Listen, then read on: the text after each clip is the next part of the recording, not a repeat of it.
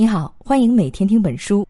这期音频给你讲的这本书叫做《印度受伤的文明》。这本书的中文版大约十二万字，我会用二十六分钟的时间为你讲述书中精髓：印度在独立后找不到自身发展途径的根本原因。对于大多数中国人来说，印度是一个自带神秘色彩的国度。它是仅次于中国的世界第二人口大国，也是离中国最近的国家之一。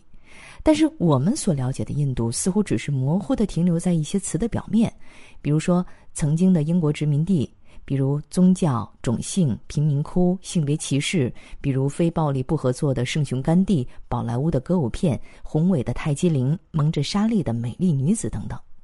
那么，真实的印度是怎样的呢？本期音频的这本书可以让我们更加深入的了解印度。尽管他描述的并不是当下这个时代的印度，但是却从政治、宗教和文化的历史沿革为我们详细分析了从1950年独立后到1975年政治上进入紧急状态的印度，它所呈现出的面貌和它面临的问题。1975年，时任印度总理的英迪拉·甘地夫人，也是印度独立之后第一任总理尼赫鲁的女儿。因为被印度高等法院判决在大选中有舞弊行为，他宣告国家进入紧急状态，冻结宪法，解散国会，对媒体严厉审查。一时间，印度政局十分动荡。本书的作者奈保尔以社会考察学者的身份和视角进入印度，并且写下了这篇游记。他深入到印度存在的各种乱象背后，试着寻找文明失落的根本原因。这也许并不是一篇能够完全做到客观中立、严肃的调查报告，但是作者的很多观点对于今天的印度仍然是适用的。他的语言饱含智慧，直击要害。从这本书中，我们能够对当今印度的各个层面有更全面和清晰的把握。历史上的印度曾经很多次被外来民族征服和侵占，包括阿拉伯人、穆斯林和英国人。本书的作者奈保尔有这样一句评价。没有任何文明那么缺乏抵御能力，没有一个国家会那么轻易的被侵袭和掠夺，而从灾难中学到的又那么少。这个古老的国家曾经创造了辉煌的古印度文明，却在文明断裂之后显现出无以为继的焦灼。虽然英国人远去了，国家也独立了，但印度并没有一个独立国家的志识。智识这个词呢，是书中反复强调的一个重点，智慧的智，见识的识。上千年的侵略和征服给印度留下的是智力的枯竭，在知识上它是狭隘和脆弱的，并且找不到前进的途径。本书是诺贝尔文学奖获得者 V.S. 奈保尔的代表作《印度三部曲》中的第二部，也是奈保尔对印度的观察和书写最焦虑和纠结的一本书。相对于其他两部，奈保尔在这本书中加入了更多自己的思考和判断，而另外两部，我们每天听本书栏目也会陆续上线。奈保尔出生在一个印度移民家庭，一九五零年进入牛津大学攻读英国文学，后来定居英国，是英国当代的文化巨匠。他的作品以小说和游记为主，在世界范围内享有盛誉，在半个世纪中获得了很多文坛大奖。包括布克奖、李斯奖、毛姆奖等等。二零零一年荣获诺贝尔文学奖。这期音频我们将跟随作者的行迹，从四个方面来了解印度，分别是印度教给这个国家带来的负面影响、独立后印度的社会发展现实、印度在知识方面的混乱和困境，以及作者对甘地主义的评价。正是由于印度教和甘地主义给人们留下的某些根深蒂固的观念，才阻碍了印度文明的发展和知识的进步，造成了这个国家落后的现实。时至今日，他们对印度的影响仍然是没有完全消散。而今天的印度虽然比七十年代有所进步，却没有进行过根本上的社会变革。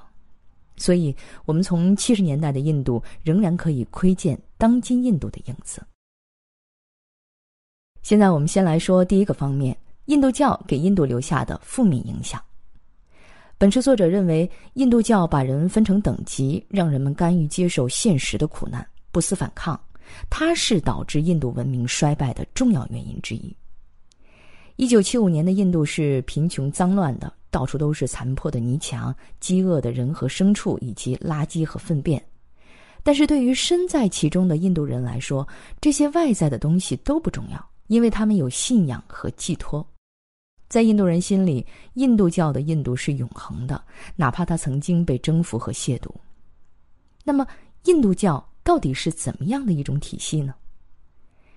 印度教的第一个关键词是种姓，种族的种，姓氏的姓。它是古印度一种世袭的社会等级，涵盖印度社会绝大多数的群体，也是传统印度最重要的制度和规范。种姓制度呢，把人分为四个等级，有明显的高低贵贱之分。其中，婆罗门是最高等级，主要身份呢是僧侣和学者；刹帝利、吠舍和首陀罗是另外三个等级。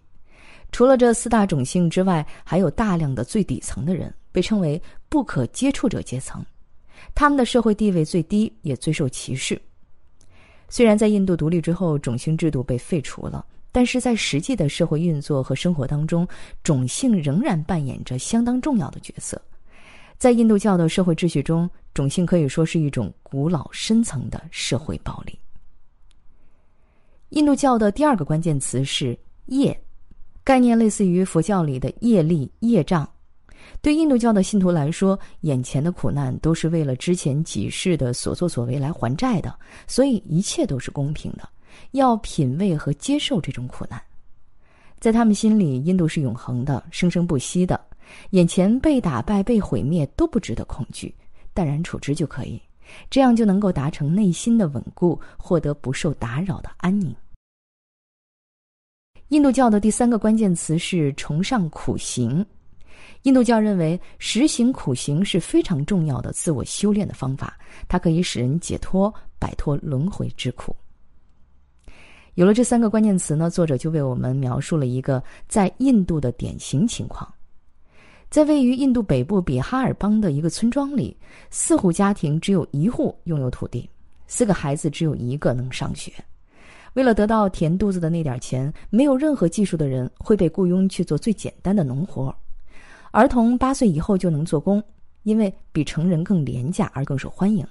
他们会被雇主奴役着，成为雇主敛财的工具。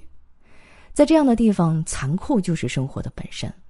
人们知道他们生下来是为了做什么。每个人都有自己的种姓和位置。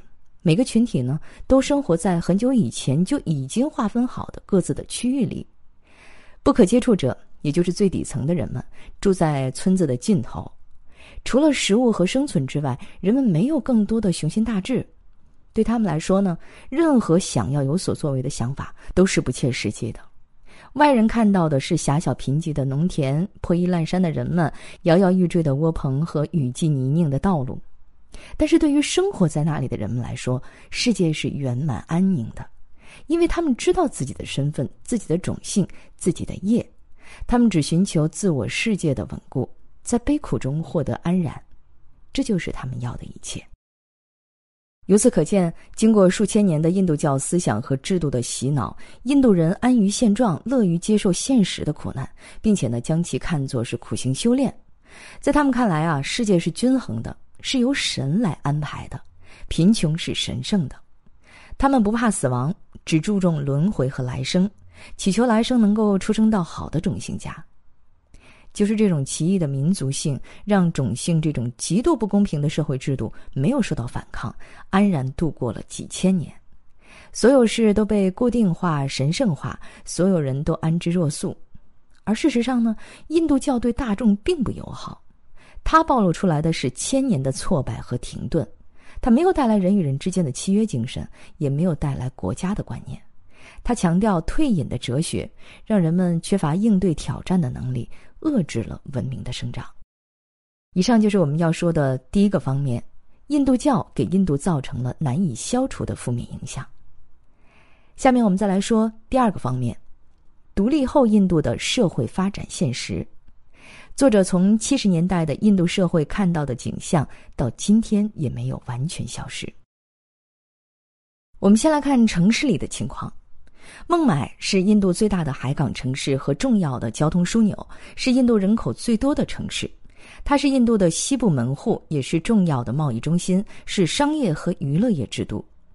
七十年代每天都会有大量的来自印度乡下的一无所有的人到孟买来求生，但是这座城市并没有给他们留出空间。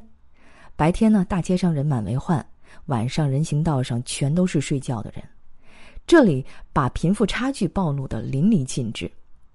中产阶级优雅的享受空调、高档饭店和私家车，穷人就睡在大街上。这个城市需要穷人来当帮手和劳力，但是却不为他们提供住所。有报道说，当时的孟买有十万人睡在街上，乞丐也有几万人。实际上，乞丐作为宗教的某种体现，在印度教中本来是可贵的，因为它是前世和今生因果报应的证明，提醒人们对自己和来世的责任。但是现在呢，这些乞丐激发的不是敬畏，而是厌恶。太多的数量让他们失去了在印度教体系中的地位，也没有人管理他们。孟买的中产阶级认为，穷人已经占据和毁坏了城市，但是呢，另外一边他们又需要穷人来干活，所以只能是一边利用穷人，一边鄙视和厌弃，并尽量让穷人的生活离他们远一些。这些从外地来到城市的乡下人，除了睡在大街上，还有哪些可以安身的地方呢？在当时的孟买，有一些工厂遗留下来的有公共洗手间的集体宿舍，经济条件稍好一些的外地人呢，可以租住在那儿。他们可能一家八口人住在一间屋子里，而角落和地板的空地呢，还可以用来出租给那些只需要有个地方睡觉的人。除了这样的宿舍，还有更低级的居住区，那些一无所有的人成为占地而居者。在城市边缘、铁路沿线、工业高速路两边建造起狭小而且昏暗的聚居区。聚居区的条件呢非常简陋，可能每间屋子只有一张床，屋子和屋子之间潮湿泥泞，老鼠乱窜。但是他们有公用的垃圾桶、水房和公共厕所，这个在当时已经很不容易了，是文明的标志。而且呢，他们还在聚居区里发展出了新宗教，自称为湿婆军。象征着住在分租宿舍、人行道上以及占地而居者的力量。在当时的印度呀，他们的号召甚至是比任何政府法令都是有效的。这个地方的宗教可以凌驾于政治和法律之上，政府经常向湿婆军妥协。作为不被接纳的人，他们对土地提出了新的主张，在混乱喧嚣中自发形成了共同利益群体，并且有一套能够帮助自己争取权益的行事方法。城市的发展是这样进行的，那么在远离大城市的农村又是怎样的情形呢？在一九七五年的印度农村，拥有大片土地的地主是村庄真正的主人，他们可能是封建王朝留下的王公后裔，也可能是某片沙漠里一座城堡的主人。虽然在英国统治时代失去了实权，但是呢，经过几代之后，他们在气派上仍然是显得与众不同。政府废除了他们的私人特权和头衔，但是他们的权利仍然是在继续的。在这些人看来，民主制度在印度是行不通的。印度需要印度式的政府。印度不是一个国家，而是很多个小国家。每个村庄的主人都想继续自己的统治。他们对子民的情感呢是真实的，对土地的情感也是真实的。他们足够富有，家里有谷仓，并且呢拥有自己的井和茅厕。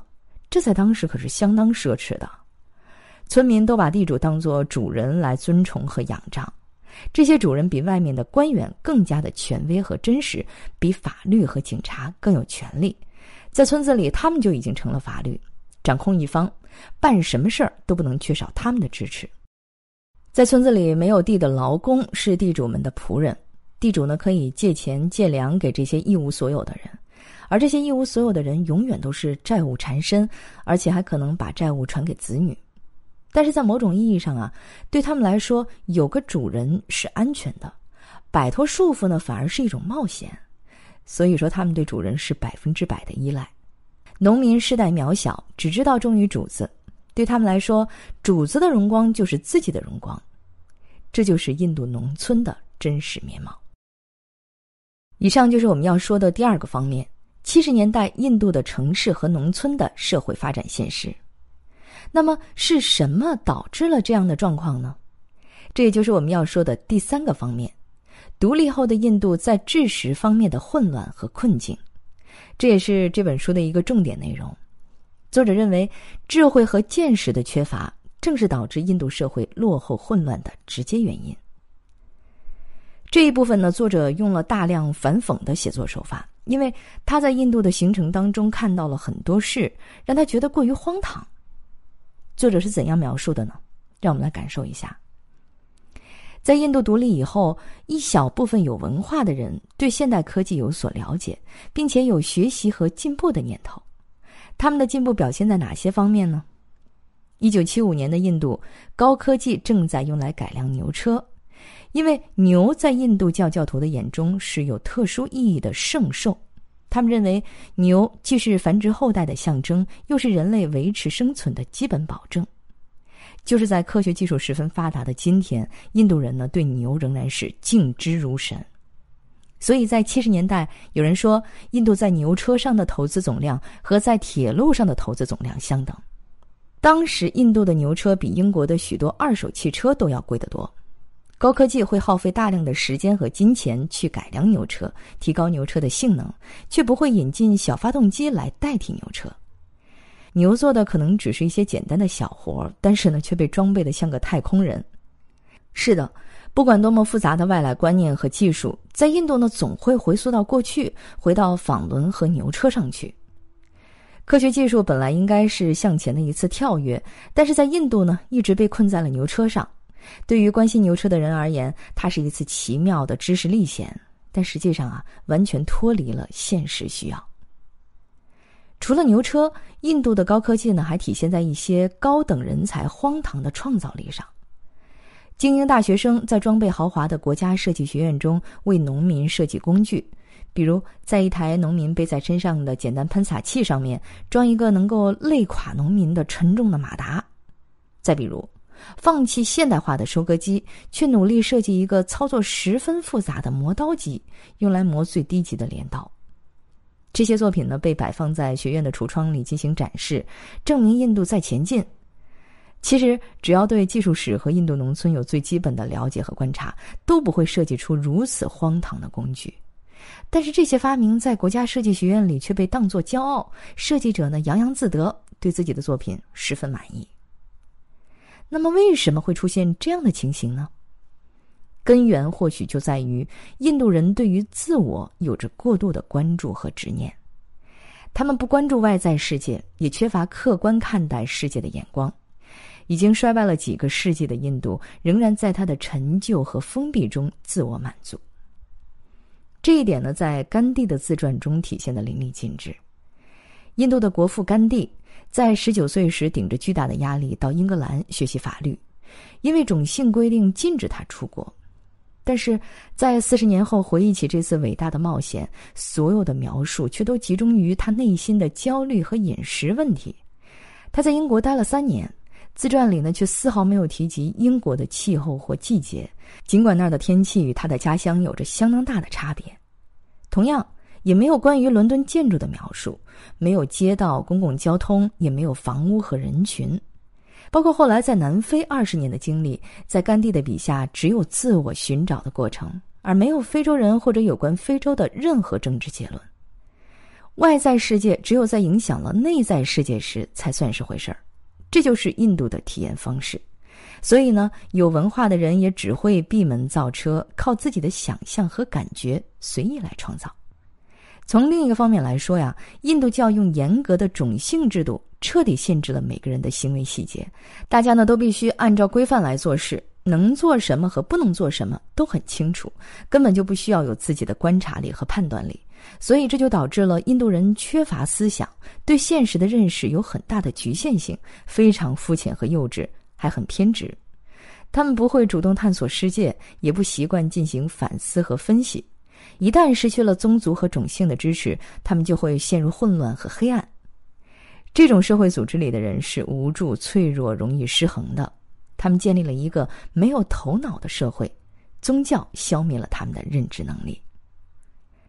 以上就是我们要说的第三个方面：独立后的印度缺乏思想和知识，找不到前进的方向和途径。下面我们来说一说最后一个方面：作者对甘地主义的评价。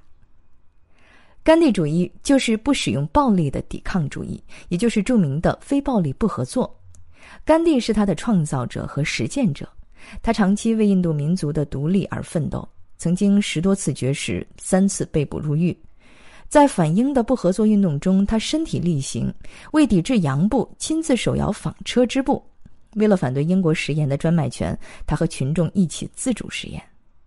毫无疑问啊，被称为圣雄的甘地，他的功劳是不可抹杀的。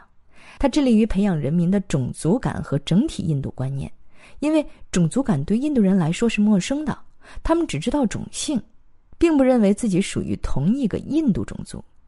从历史上来说呢，这种内在凝聚力的缺失是印度的不幸。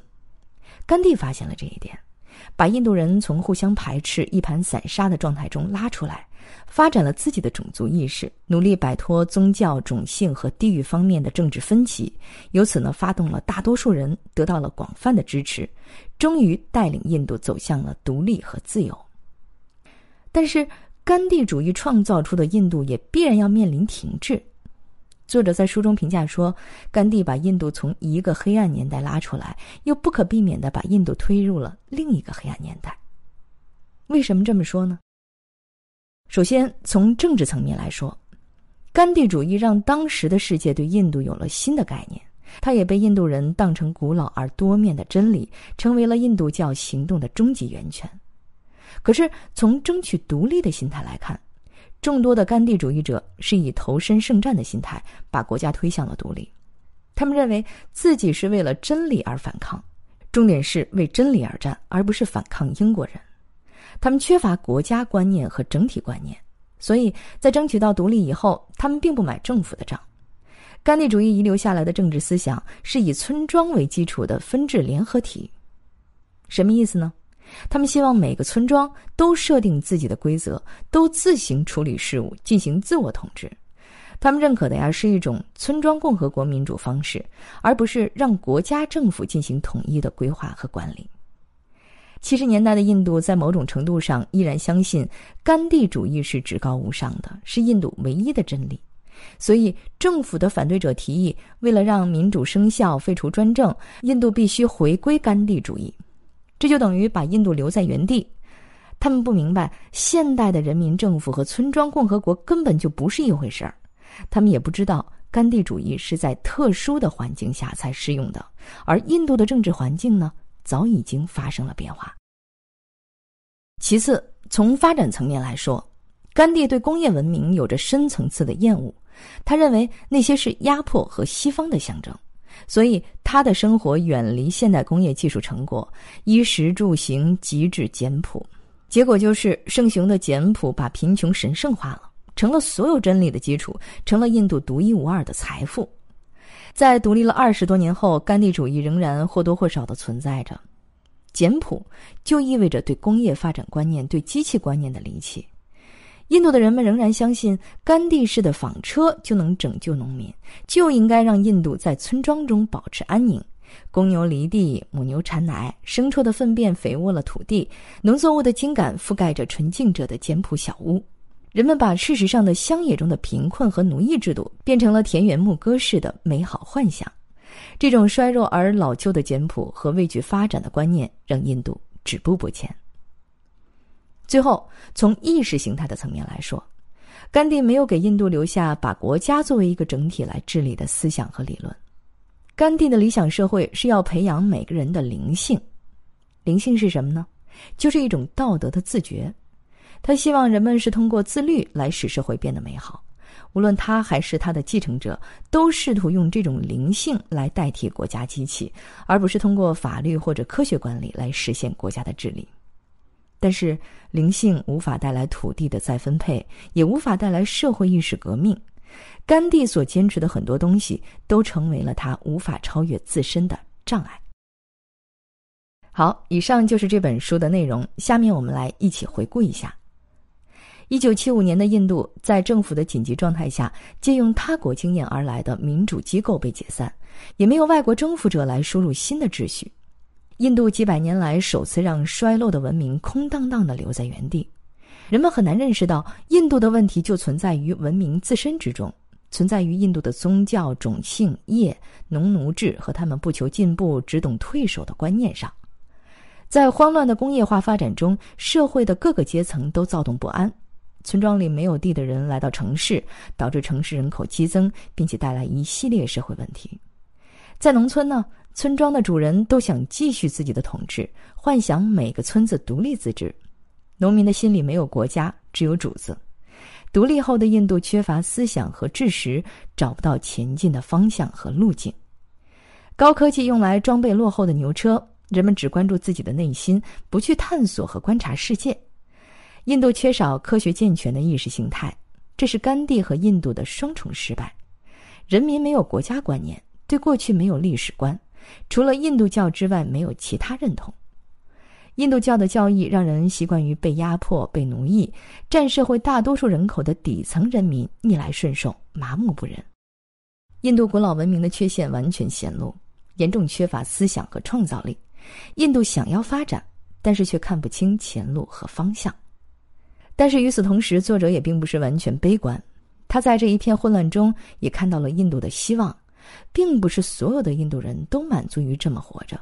伴随着独立和发展，一些有见识的印度人正在逐渐意识到印度自身的弊端，在学习新的观察方式，为印度的进步和发展寻找新的途径。以上就是本期音频的全部内容。为你准备的笔记本文字就在音频下方的文稿里。恭喜你又听完了一本书。